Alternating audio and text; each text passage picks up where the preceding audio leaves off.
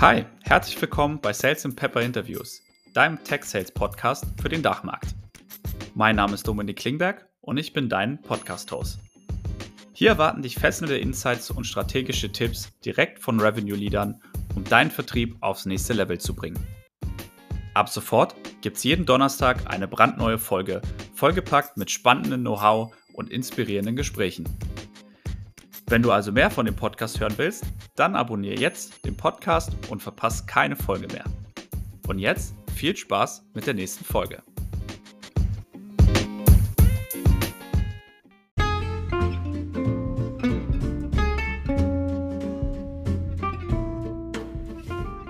Übrigens, hast du schon vom Tomorrowland für Sales Teams gehört? Am 19.04. veranstalten wir exklusiv für dich und dein Team das erste Training- und Networking-Event für Tech Sales und Customer Success Teams in ganz Europa.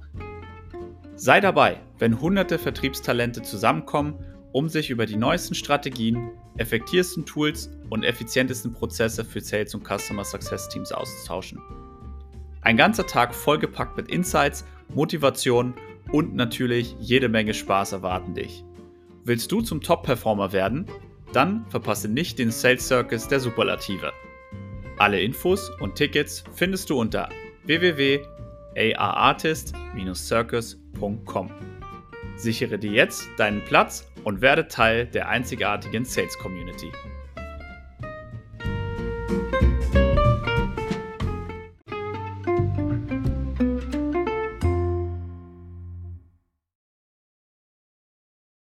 Hello and welcome to another episode of Sales and Pepper Interviews.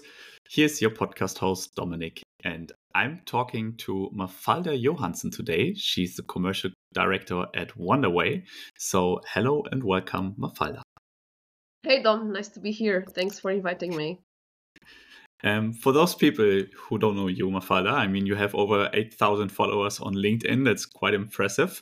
Um, we know each other from several events and also both are community members or ambassadors uh, at SCS of Germany, also having done the master classes there. So there's like a couple of uh, things we, we've done together. You're also a speaker at the Artist Circus next year. So um, I know you quite well, but for mm. those who don't know you, please introduce yourself a bit. I think you already did, right? Um, uh, so um, yeah, my name is Mafalda. Um, I'm from Portugal. Um, you can tell by my name. Um, I was named after a cartoon called Mafalda. My mother loves the cartoon and she thought it was a good idea to name me after it. um, so that's my personal side. Uh, as Dom said, I'm I'm commercial director of Wonderway. That means I supervise marketing, business development, and customer success.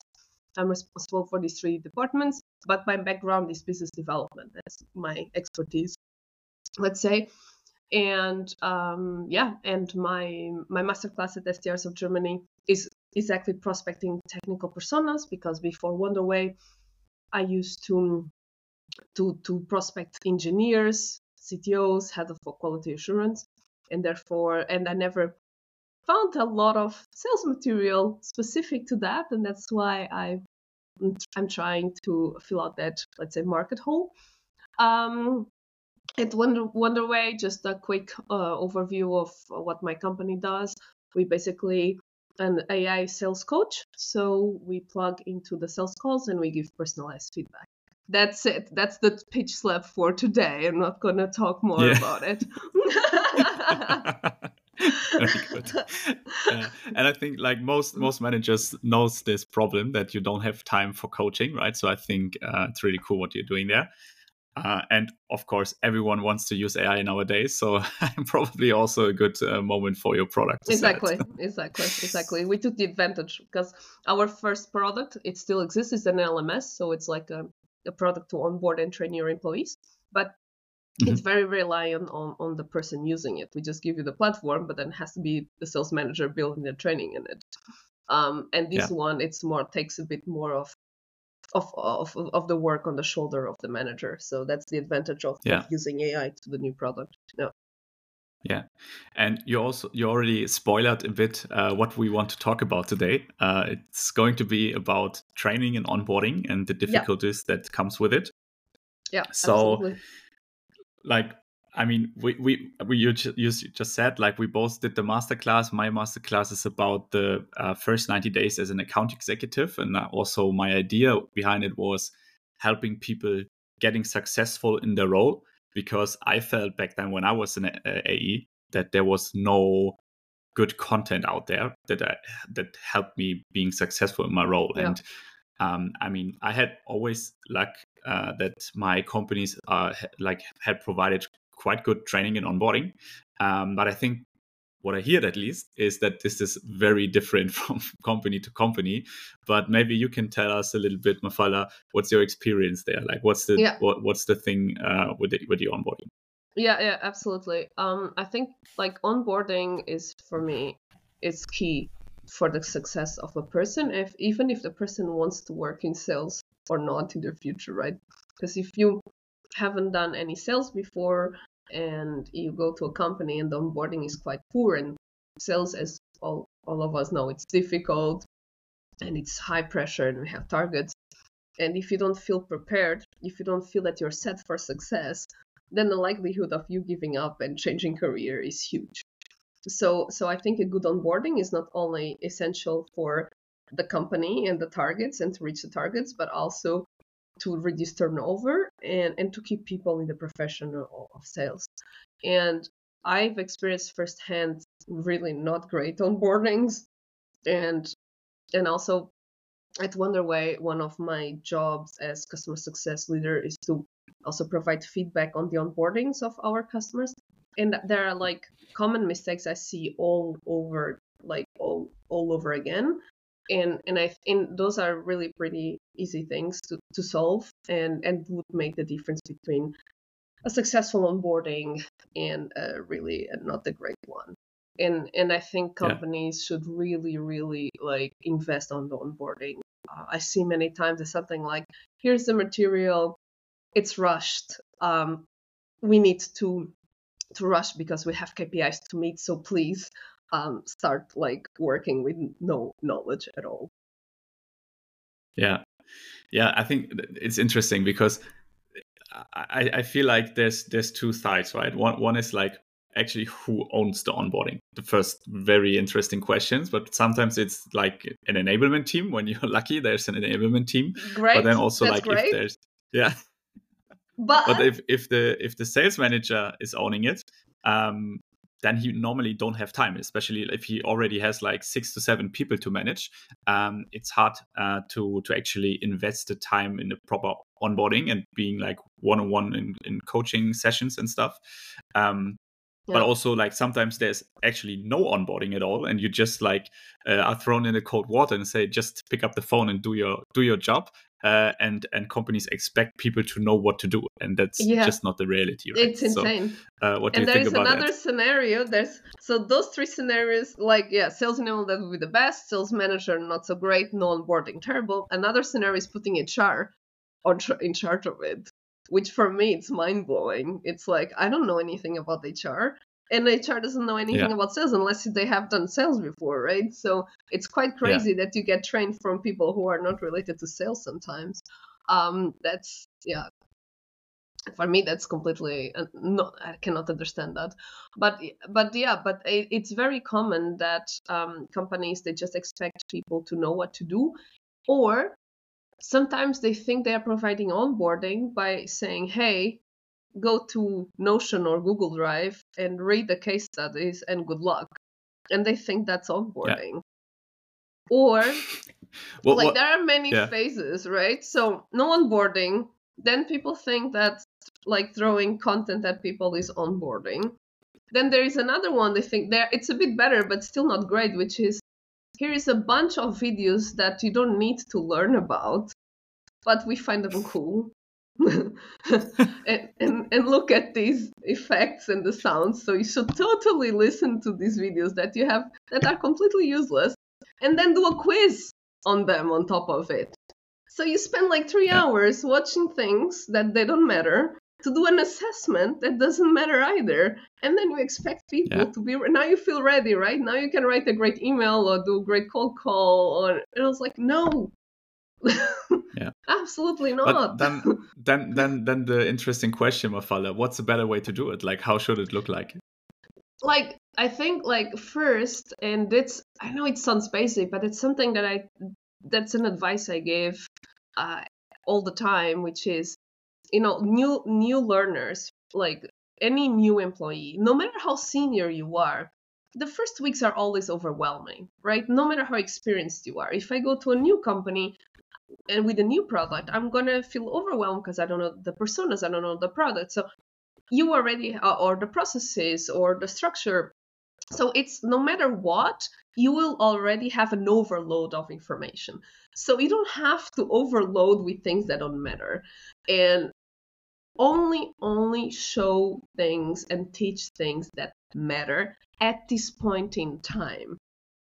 And this point in time part is very important because probably you you will need to learn how to use the CRM, right? How to add deals to it. But if you're not going to do it in the first 3 weeks, then don't teach it now because that's useless information for that specific time, you know? What will yeah. happen is I will learn, I will forget because I'm learning 10,000 times, and then I'll have to relearn again in 4 weeks.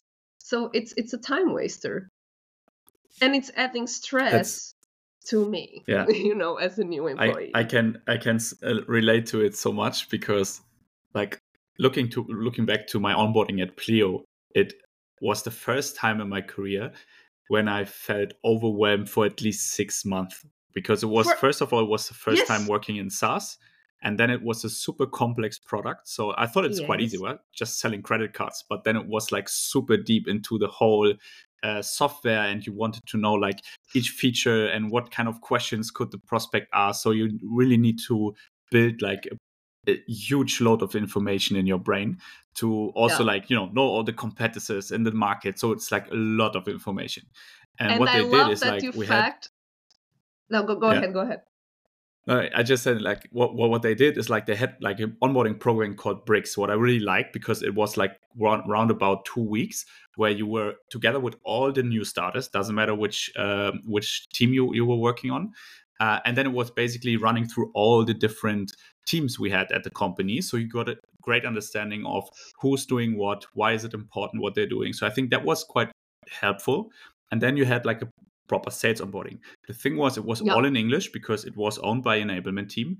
Um, and after the one, like let, us say one month, I was there in, in the role one month, and I hadn't did like done any cold call, any anything like like what what is related to my job, right? So I felt like, hey, I'm still here, like already here for one month, but I haven't done anything, right? And then of course in months two and three, you you get started and you you have your target, and then you feel like the pressure of oh shit, I haven't even started yet, um, and still learning. Um, so I think that was for me the first time where I really felt it was too much of information uh, right in the beginning, and I couldn't really use the information yeah. to, to do to do my job. So you mentioned two things that that are really, really key here. The first one, at the beginning, when you mentioned, I had to learn a lot of things about the product that are really complex. So that's another yeah. mistake that I see often. So you have like, it's exactly how you described. You are new in SaaS. I was new in SaaS. I come from the tourism background, right? I don't really yeah. love technology. My first smartphone, I had it in 2019, believe it or not. That's how much I'm not into technology, right? And then so you come from a completely different background. You maybe don't love technology, at least, at least to know the jargon. And then the first week, they teach you loads of features of your product that are relevant in a month time, in two months time. So what happened was you didn't learn and you're stressed. And when you're stressed, you don't have the, the, the headspace to learn or to be creative or to be productive you know? So that's the first mistake yeah. that i see a lot and that you mentioned and you experience it firsthand and the second one you mentioned as well when you were like telling your story and this is what i hear all the time and i've experienced myself is you had a whole month learning about a myriad of things and then you only do your first cold call on the second month when you already have the target counting probably have an onboarding target, but it's still a target, right? Like in my onboarding, when I onboard my SDRs, they are cold calling on the second week already. Yeah. They like they are already writing emails on the second week, not on the second month. And that's exactly what what I see very often. You know, it's a lot of theory, a lot of knowledge that you don't need that in that given point in time, a lot of assessments that are not related to your daily job. And then you do a lot of things and you learn a lot of things that are completely useless, or at least 50% of it. And then you expect people to start and nail it. How? Yeah. Like how? I, I think like what what has been very helpful for me in the past, like um was shadowing, right? So just like the first two days, you basically do nothing else than just sitting next to one of your peers that is actually doing the job. So you understand what is the person doing, what is he saying, and you just write down notes. And I think that was so helpful for me to like I don't need to know everything about the product, but I need to know what kind of questions coming up and stuff like this. Um, and then also like what you just described, if it's too much of theory, your brain is just overloaded. So I think it's better to have some kind of mixture of training like theory and then trying to apply it right away than just having theory yeah. for weeks and then you forgot everything already. That's exactly one of the things I've, I mentioned when I advise people on, the, on creating an effective onboarding is a bit of theory, practice right away. A bit of theory, practice right away. And practice that is related to what you're going to be doing. So if you do a theory about what a good email looks look like, then the assessment should be write me a prospecting email and I'll correct it and then you're going to learn. And then you can pick those learnings when you start emailing, right? So then we talk yeah. about cold calling, right? So what a good script looks like. And then this lesson is let's do a role play on cold calling or, or at least record yourself pitching the product. So I, I hear it how you how you say it. Or or for example when you when you learn about your buyer personas right uh, then maybe write down like the main challenges right or main challenges and relate to the parts of your product that solve that those challenges. Like like you should have assessments that really reflect what you will be doing in your daily job. So the manager as well knows if the SDR or the AE is actually ready because I, have yeah. I've had that as a manager. Like from the first week of onboarding, I could almost always already tell who's going to be the top performer, or at least who's going to be reaching targets by the quality of their assessments. So it yeah. gives me red flags from the beginning, not by the end of the quarter when there is nothing I can do. They will fail. Yeah. We're going to miss our target, you know? Yeah, absolutely.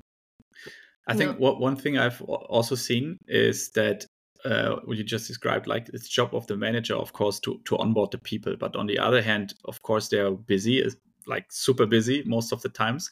So normally that's one of the things that are actually um, missing in quality is like taking time for the people to really yeah. coach them and train them and yeah. um, what i think what was quite helpful is to have champions for different topics like in your team. So if I know, like for example, Jan Mundorf, he's very strong in outbounding and like social selling, of course I would trying to set up my onboarding. Like we had the normal onboarding, and then I was trying to do like a German speaking onboarding afterwards to trying to um, intensify the knowledge also for the people, and then taking people from my team and say, hey, please do one session about um, social selling and then you can jump into the one-on-one and ask people okay do you have questions about this topic? and go a little bit deeper but trying to also um yeah put the work on different shoulders and not just um having it like owning yourself as a manager and then you just don't do it because you don't find the time right? So i think that's something yeah. i can really recommend. Yes.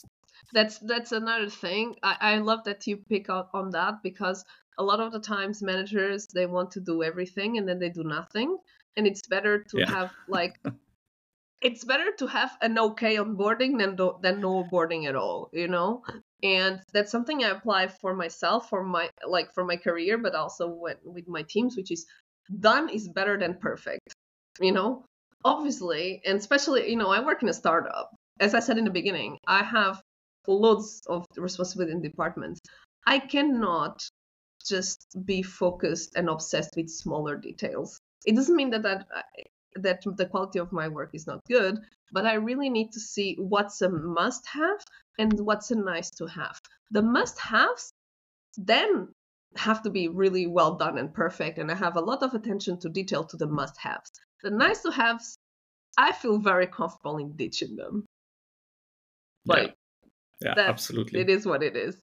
And, and and and and yeah, maybe you would like to give the the training as you mentioned in every single aspect but you can't. So you delegate to jan and to other people.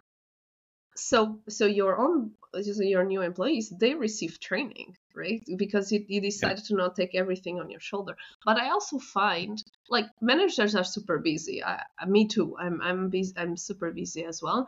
But i see as well in most employees no matter if it's sales or non-sales people have a huge problem with time management I've seen that because many times I like in the same hour while sometimes I accomplish 10 things, someone only accomplished one. So it's like, how? You know, like, how is this possible? So, a lot of things that managers are super busy with is also because they don't delegate on technology. Yeah. You know, technology is here, and there is a lot of talks about AI. Technology is here to make us more efficient and to delegate the, the the ultimate the automatic and brainless tasks to them so we can focus on what really matters which is in case of a manager managing your team and that includes training your team. So yeah. I, I think with so much technology helping us out i think we have less and less excuse to be busy you know at least with yeah absolutely. Yeah small tasks yeah, I think one one thing we we just talked about the onboarding, right? So it's just like the first couple of weeks and months, but I think what comes next is then ongoing training and enablement yeah. of your team because especially in if you're working in SaaS sales, the product is developing so fast normally mm-hmm. that you always need to train your people, right? I think that's super important. Um, and many companies don't have that, right? They expect people to train themselves, right? So, um, h- like, what's your experience with that? Like, what, yeah, do, what do you I, think? What's I'm important su- there? I'm super glad you mentioned that too. I remember a couple of years ago in another company, they would also, again, the product is very technical. We're selling to technical people, and and then like every time there was a new product like coming out I mean, I believe it must be amazing, but I didn't get it at all, right? So it'd be like a meeting with everyone from the US and Europe and wherever, watching someone super technical talking about this amazing new feature with with words I don't understand, you know? And then I was like, cool, you're ready to sell this, right? Bye bye. No, and then they would send me a quiz. And I'm going to tell you what I used to do as a, a lead I was I shouldn't be saying this, but I will.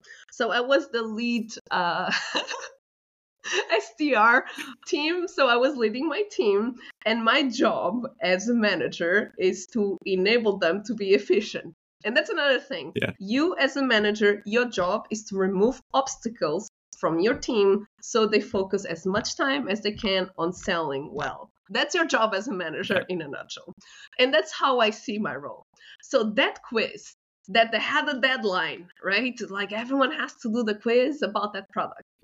No one understands the quiz. And that would take like everyone in my team was me included really like complaining that they, they were taking it's been an hour and they haven't nailed the quiz and they have prospecting to do right and they're and they were super nervous so you know what i did i nailed the quiz and i gave them all the answers and why I'm not ashamed of sharing That's how these. you remove obstacles, right? That's how I remove obstacles. Because that quiz didn't help them to sell. No one understood what was in there. They were it was creating stress on my team and they were spending valuable time. So yes, my job as a manager is to remove obstacles. So tada. That's what I did. Yeah. You know? I love that. Yeah. That's that's super good and i think that's what's also people like or managers struggling a lot uh, because you know of course you want to enable your team but sometimes the company or c level is actually stressing you and your team because of like let's say like different tasks uh, and i really like that what you just described no shame no regrets you know Yeah, absolutely. Yeah. I think like looking look, looking to I mean we now talked about uh, the difficulties of training like from managers to the team but I think one thing that's also happening is that actually the managers are actually also not really enabled and trained uh, in a yes. proper way and yes. I mean I was lucky that we had lots of peers in the same position at Pleo so I had like a very good network of front line managers in different countries so we had like a um, weekly exchange so it was really really good but i think some like most of the times you're basically you're alone in your role because you you're just selling in the DACH market, for example, and then you have nobody for exchange. So is there like what what would you say like do you, did you had eh, similar experiences in your role yeah. or is it like how how do you see this yeah yeah i i think you bring up once again a great point which is and again what happens a lot and i'm probably what's happened to you as well is usually sales managers are top performers right who got promoted uh, and in many times um, being a top performer requires a certain set of skills and being a manager requires different it doesn't mean you can be very good in both you can also be terrible yeah. in both and you can also be one in very good in one and very bad in the other but the thing is no matter what the situation is a manager needs to be trained because um, when you when you're a very good sales rep and you are promoted to manager you have that part of knowledge that's good, right? You know how to sell the product, you know the product well, you know your persona as well. well. Let's hope at least. And that's a part that's covered, and that's why you were promoted. But everything else is missing, right? So motivating the team, communicating to the team, you know, like training the team, coaching the team, removing obstacles. What's an obstacle? What's not? What's relevant to your team? What's yeah. not? You know, how to how to balance office politics, what corporate wants, what your boss wants, and what what is actually useful.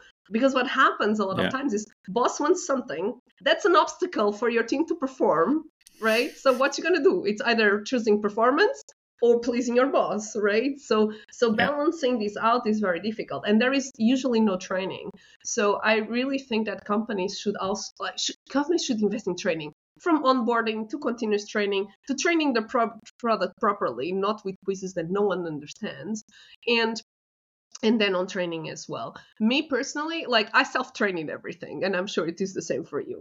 Like I self trained myself to be an SDR. I went to look for content from John Barrows, and then I also self trained myself in manager, and also like I learned from other people's mistakes. So when I was an SDR, I was like, okay, when when whenever I'm going to lead a team, I'm not going to do this because I saw how unhappy this particular thing made my team. So I also learned from I, I I try to learn a lot from other people's mistakes so I don't make those as well. But it's true. I didn't get any I never got any training of anything to be honest. Like I, i'm all self-trained.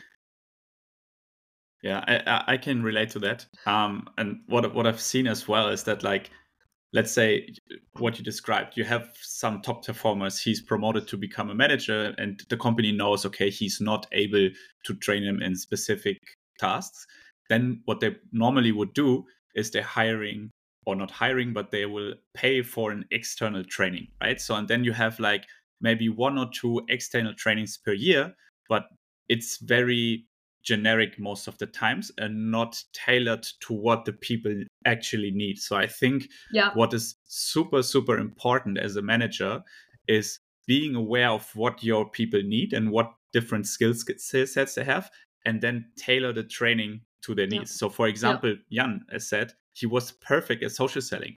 I, it was would, would be a waste of money to pay a trainer to tell him something about social selling, right? So um, that's why I really love also the concept of the master classes and the art circus because you can basically just look for what kind of need do you have in your yeah. team and then select the right things for the, the, people, send them there or let them train, and then they get fresh impulse, right? They will get like new ideas.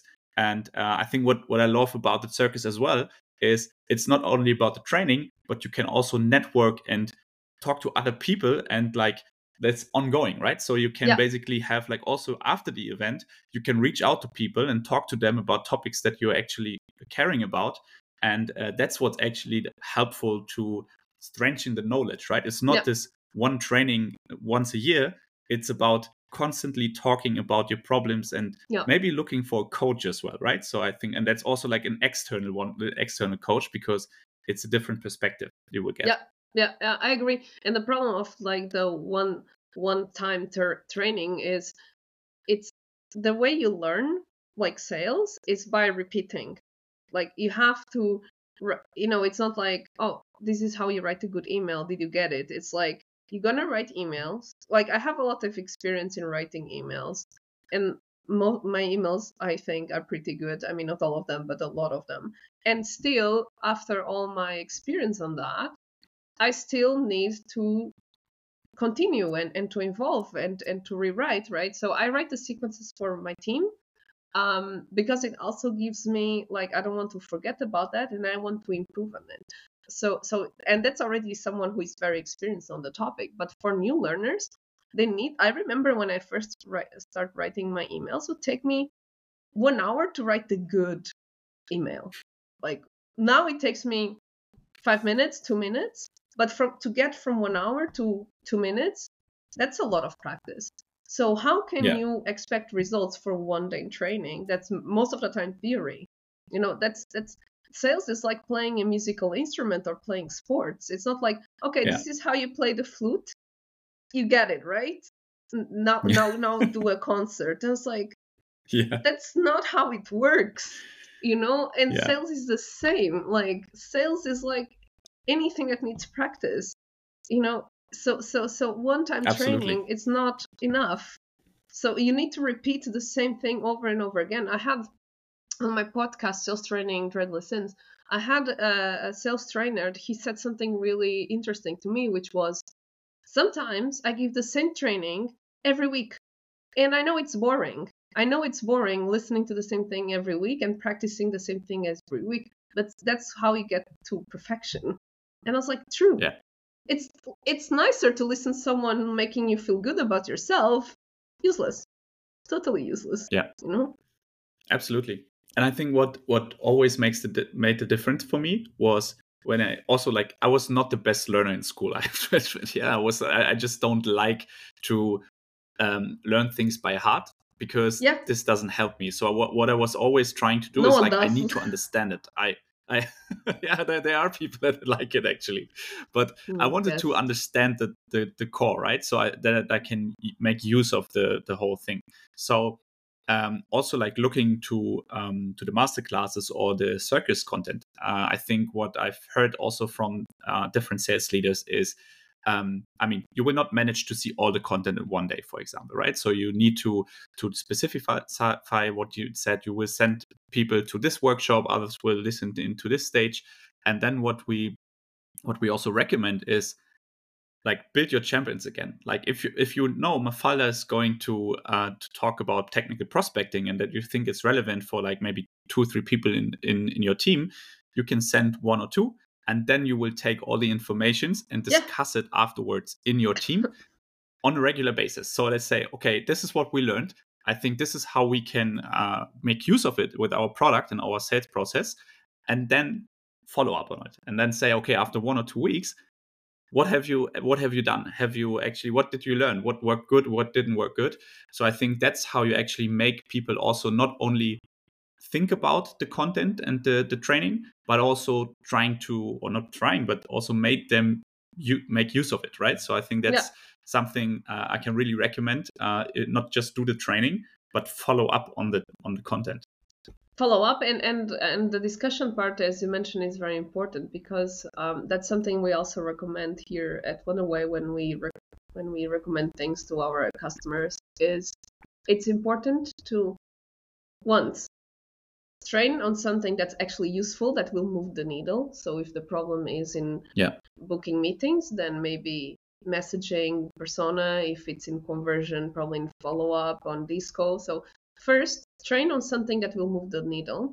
Second uh, do follow-ups and assessments that are related to the theory you just gave. So practice practice practice and then discuss about it because especially in continuous training when you have a group of aes discussing this topic you, you will learn from each other right? And it's like actually something i do here is and every time i I, I trained my SDRs like that, the discussions were very, very useful. Because I would have an SDR saying, actually, what works for me is, and, and maybe she didn't even like share that because she didn't even come came across sharing that that that good tip it's not because she she want to keep it for herself it's because it just there wasn't any opportunity right and sometimes people forget yeah so so these discussions also also bring up things that are working and things that are not working. Someone saying, "Hey, I, I tried that approach, didn't work for me." That's information, very valid information for me, so I don't waste my time.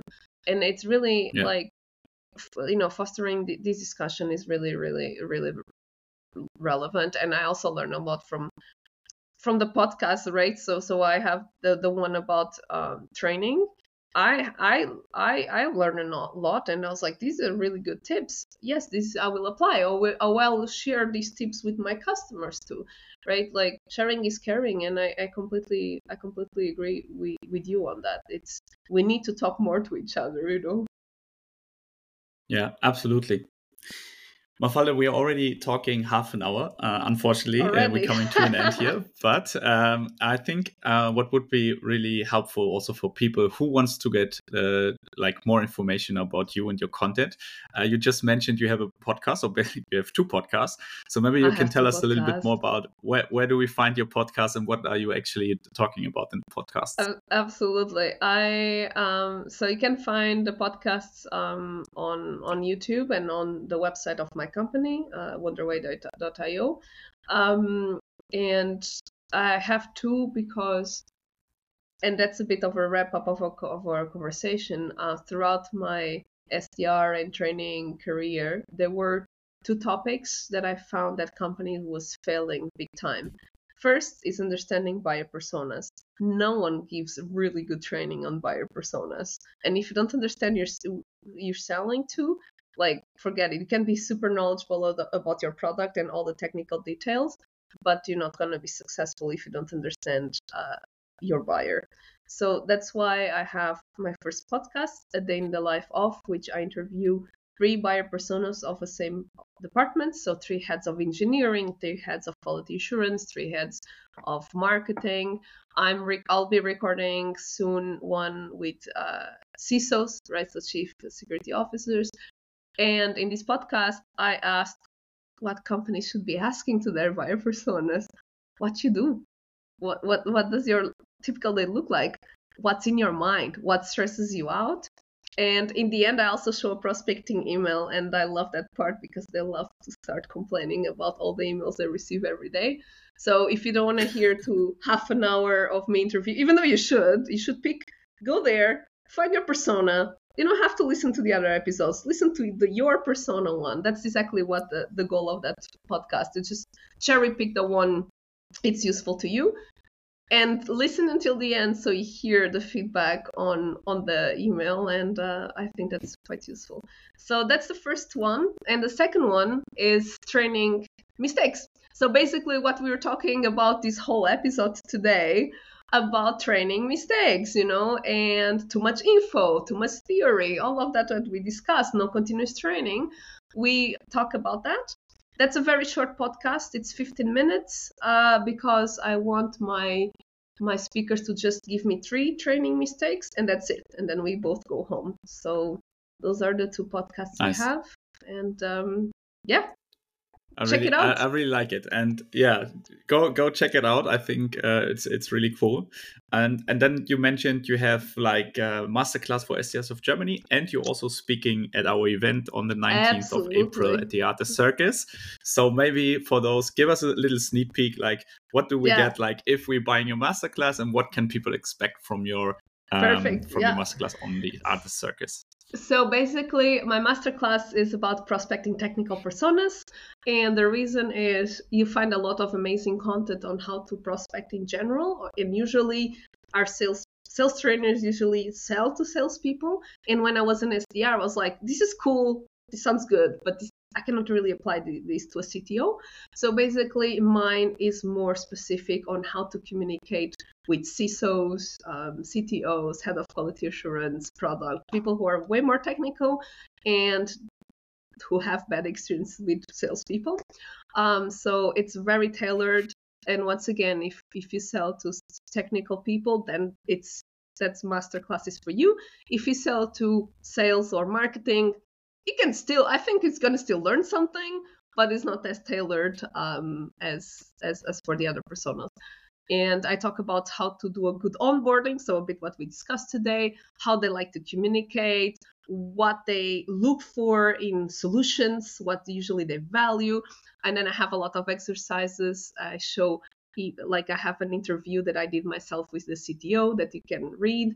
You have emails that I wrote and I showed to personas, and you have the the comments. So you have to rewrite that email with the feedback that you read from the personas. So it's very focused on that. And that goes to the artist, uh, to the artist um, presentation I have. Circus. I will also talk yeah. about um, technical personas. And I'm going to be speaking about nice. personas in general and how SDRs can learn more about them and how can they be independent as well in learning because you know most of companies they send you a one pager about the persona and they expect you to, to, to prospect properly, understand based on that one pager. So you, yeah. as a salesperson, as an AE, you as a professional, you are also responsible for your own success. You know, in ideal world, yeah. comp- the companies would give you the training, but that's not what happens. So you are responsible for your own success and for your own life, and you should totally be independent and gather and the information yourself. But i understand sometimes that can be tricky so i try to like let's say empower reps to know exactly where to look for to learn to apply and to be successful in their role. Yeah yeah, very good uh, recommendation here. And uh, for all those of you, um, most of the companies are actually providing training and enablement budgets. So make sure to ask your boss if they provide those kinds of budgets, because I hear oftentimes that people don't even use the money. So that would would be a waste very of true. money. So make make make sure you use the money right and uh, invest in training and enablement for yourself. Um, thanks for being my guest today, Mafalda. It was a thanks pleasure to talk to you uh, one more time. Yeah. And um, for those of you guys who want to meet Mafalda in person, make sure to mark your calendar 19th of April in Berlin at the Artist Circus and see you there. Have I'll nice see you day. there.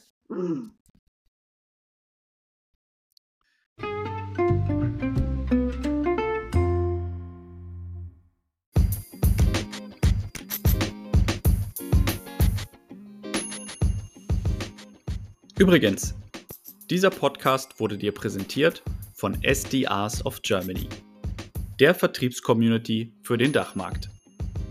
Wenn du auf der Suche bist, um dich mit anderen Vertrieblern auszutauschen und deine Karriere im Turbo vorantreiben möchtest, dann werde Teil unserer coolen Community.